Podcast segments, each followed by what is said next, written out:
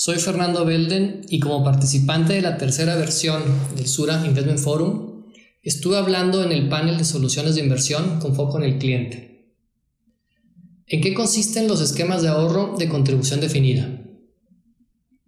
En los esquemas de ahorro de contribución definida, generalmente los participantes tienen cuentas individuales en las cuales tanto ellos como las empresas o las instituciones a las que pertenecen van haciendo aportaciones periódicas de recursos que están especialmente orientados a estrategias de inversión enfocadas al retiro o jubilación.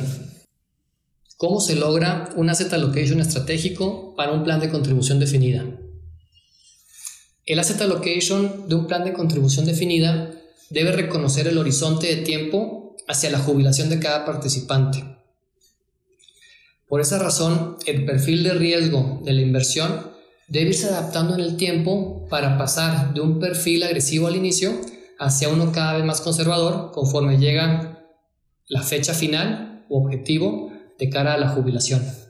¿En qué consisten los fondos ciclos de vida y cuáles son sus beneficios? Los fondos ciclos de vida son fondos que comúnmente también se conocen como fondos generacionales y como su nombre lo indica, van muy ligados a la edad de cada participante. Tomando en cuenta esa edad, se calcula cuál es el tiempo remanente hacia la jubilación de cada quien y de acuerdo a esa fecha objetivo se identifica cuál es el fondo que le corresponde a cada individuo. Y la gran ventaja es que este fondo es el que va evolucionando conforme el tiempo lo va acercando al horizonte final.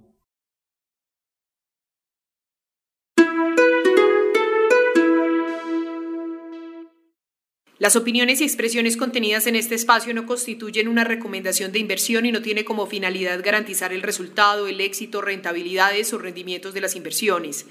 El resultado de cualquier decisión de inversión o operación financiera realizada con apoyo de la información que en este espacio se presente es de exclusiva responsabilidad del cliente.